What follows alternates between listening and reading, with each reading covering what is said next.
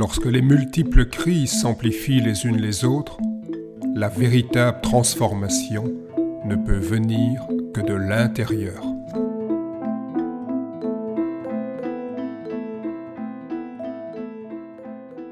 Nous allons aujourd'hui euh, aborder une question cruciale dans les arts internes, réveiller les énergies qui nous animent. Donc, le mot chi énergie est un mot euh, auquel nombre de pratiquants font euh, référence. Euh, et donc c'est ici pour amener une compréhension d'un travail préparatoire important, donc une pratique bien comprise des arts internes, vise dans un premier temps à ouvrir le corps. Donc les anciennes pratiques du travail de souffle en Chine s'appelait étirer et conduire. Donc étirer les muscles et les articulations, ouvrir pour que ça puisse circuler plus facilement. Dans un deuxième temps, les mouvements lents, continus et coordonnés avec la respiration favorisent la circulation du souffle, lenteur, continuité, coordination. Et coordination avec une dynamique interne très importante, la respiration. Une meilleure circulation du souffle engendre de nombreux effets positifs sur la santé.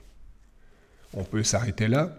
Dans un troisième temps, si on veut aller plus loin, le surplus euh, de force, euh, de souffle, d'énergie peut amener avec une transformation. Et dans cette transformation, la tradition chinoise met en avant l'importance de l'imagination active. Ça peut amener une conscience aiguisée de soi, des autres et de son environnement. Et dans les méthodes de transformation intérieure, cette conscience aiguisée de soi, des autres et de l'environnement permet d'avoir un meilleur rapport, une meilleure harmonie entre soi et l'extérieur, l'environnement. Progressivement, donc, ces gestes souples, fluides, précis, engendrent des qualités similaires au niveau du comportement. La souplesse, la fluidité, la précision fait que dans notre manière d'agir, tout ça va se refléter. En s'en rendant compte, et même sans s'en rendre compte, ça infuse progressivement notre quotidien, notre manière d'agir, mais aussi notre manière de concevoir les choses, de les penser. Les arts internes constituent ainsi un véritable travail d'intégration du corps et de l'esprit. Je devrais dire de réintégration, parce que c'est le résultat de décennies, de siècles euh, d'un rationalisme poussé à l'extrême, d'un cartésianisme qui a envahi euh, tous les pans de la vie, où le maître mot est la séparation. Et donc ici, nous allons travailler non pas à séparer, mais à réunir le corps et l'esprit, la théorie et la pratique. L'une des clés fondamentales des arts internes est l'utilisation de ce mot chinois yi, qu'on peut traduire par intention, par imagination active, imagination créatrice. En fait, l'aspect image est important, mais les autres sens sont aussi impliqués.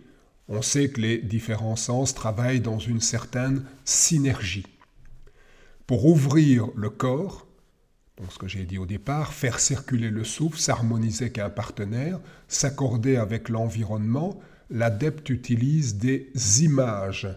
Et ces images, plus je les travaille, plus je vais les habiter et plus elles vont m'habiter. Dans un premier temps, je les travaille, et puis sans m'en rendre compte, ces images vont me travailler. Plutôt que d'avoir recours à la volonté, d'enserrer, muscles tendus, avec un positionnement frontal, des forces saccadées, l'adepte des arts internes utilise l'unité du corps détendu dans un geste fluide. Quand je suis dans une posture, je ne suis pas figé. De manière imperceptible, il y a des réajustements permanents, il y a toute une dynamique intérieure qui continue à être là. Et je m'en rends d'autant plus compte en étant en apparence dans une posture de non-mouvement. Et donc quand je suis dans ces postures euh, plus statiques, mais ce n'est qu'une euh, apparence extérieure, euh, ou quand je suis dans le mouvement, je vais jamais essayer de battre des records, de rester plus longtemps, de faire plus de, répétitions en ayant recours à la volonté. Je vais me détendre, je vais chercher la fluidité, juste ce qu'il faut au moment où il faut, et utiliser la force de l'imagination.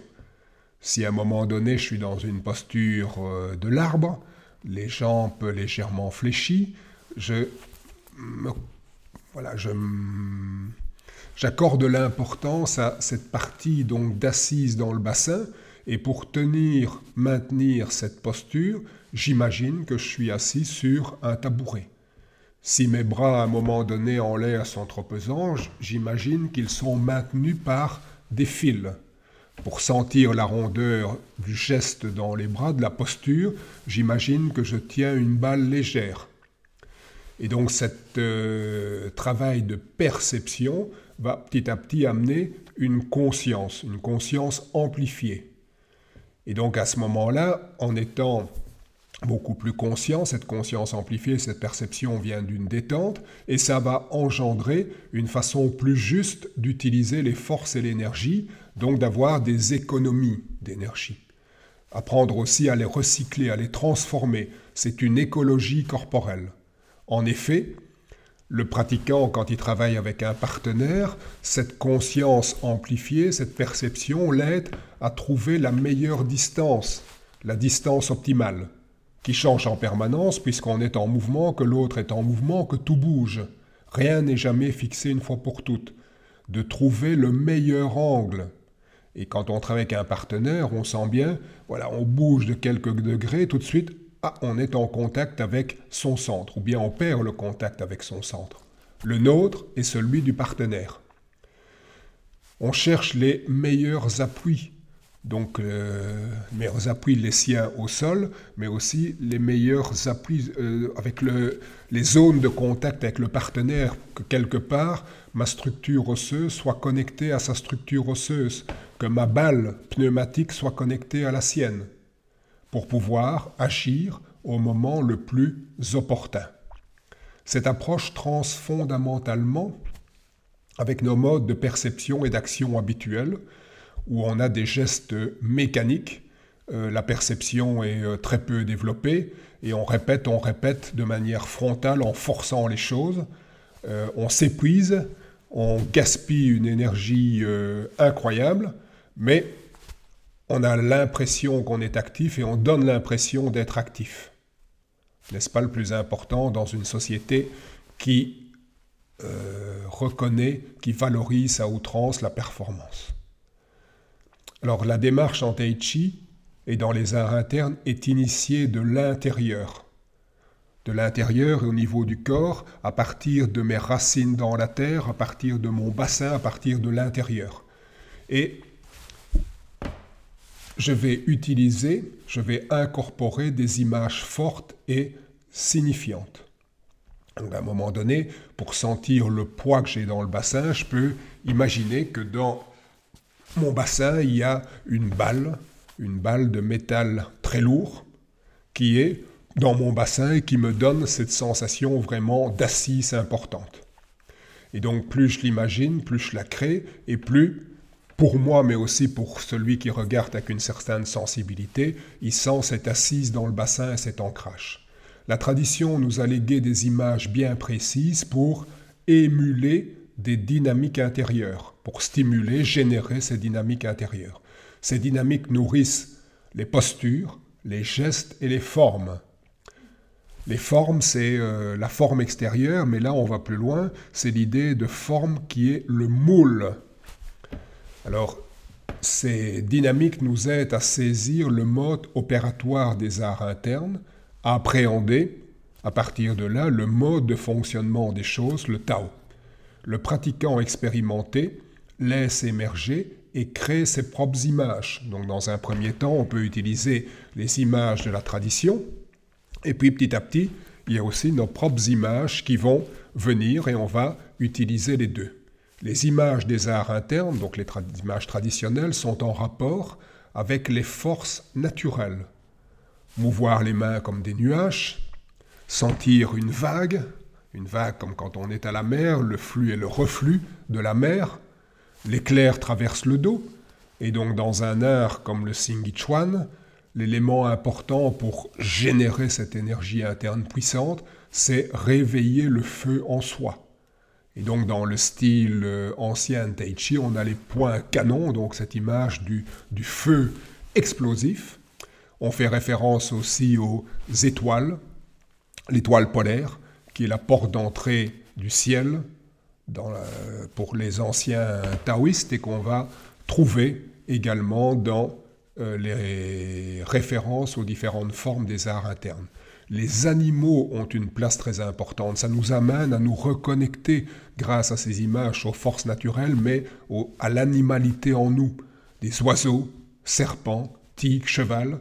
Mentionnons que serpent et oiseau. Le serpent rampe, et puis euh, on a l'image d'un oiseau euh, ça fait référence quelque part aussi à l'alchimie occidentale où on a un arbre, un axe, avec en bas euh, un serpent, donc les forces de la terre, les forces de vie, et puis en haut les forces du ciel, les forces spirituelles. Et donc toutes ces images-là vont nous reconnecter à des dynamiques en nous, mais aussi à des dynamiques de vie autour de nous.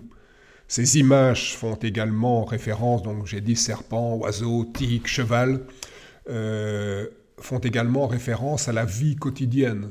Relever le pan du manteau, le fouet, donc simple fouet, se déployer comme un éventail. La fille de Jade tisse et lance la navette, le métier à tisser, tisser les fils de la vie. Les animaux y occupent une place de choix, comme je l'ai dit dans Tai Chi, mais aussi en Bagua et surtout en Singichuan en imitant les gestes du tigre, du singe, du cheval, du faucon, du serpent, le pratiquant active en lui les pouvoirs d'un corps différent.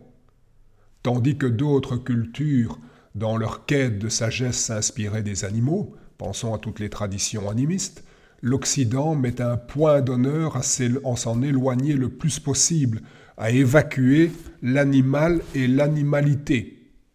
En réduisant au silence nos ancestralités animales, nous nous coupons ainsi de la force de vie qui nous anime. Nous participons à la construction d'un monde artificiel et désenchanté.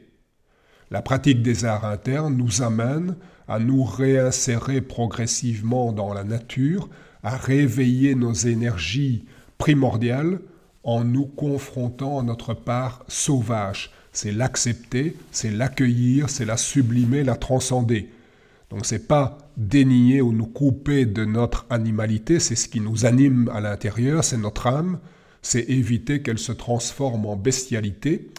Et voilà, et donc avoir ce travail, donc c'est un peu le centaure, il y a ses, racines, ses fondements animaux, et puis après la verticalisation de, euh, de l'humain, de l'être humain qui voilà, cherche cette connexion avec le ciel, avec le haut, avec l'esprit. C'est la pratique des arts internes qui me fait éprouver différemment mes longues marches dans la campagne, mes longues promenades avec euh, des chiens. Ces dernières décennies, j'ai eu des chiens de chasse, les derniers. Euh, Ralph, un braque de Weimar magnifique. Ici, euh, Pixel, un Spaniel Springer anglais un petit chien avec un dynamisme tout à fait incroyable, dont c'est une chasse rapide, puissant, intuitif, et en un instant, pam, ils se mettent à l'arrêt. Tout en eux et écoutent. Complètement en face avec le contexte, ils démarrent de manière fulgurante en répondant juste à un élan intérieur. voilà, je les ai observés, je les observe, et pour moi c'est un enseignement extraordinaire dans cette puissance de vie qui tout d'un coup, pam, s'arrête, se met à l'arrêt, dans une écoute, tout est écoute, le corps complet est écoute, et puis qui redémarre juste au moment où il faut. Pour moi, c'est un enseignement extraordinaire et je les remercie pour tout ce qu'ils me montrent et me transmettent. Et je terminerai par euh, une phrase de Jean-Paul Curnier quelle est cette espèce qui prétend protéger chez les animaux ce qu'elle n'a jamais cessé de détruire chez elle? L'animalité précisément. Pour ceux qui souhaitent approfondir, compléter avec des livres, articles, revues ou encore par des cours, stages et masterclass, vous trouverez une multitude d'informations en surfant sur notre site taichichuan.be, T-A-I-J-I-Q-U-A-N, et sur mon blog eric-collier.be, E-R-I-C, C-A-U-L-I-E-R. Je vous remercie pour votre écoute. À très bientôt.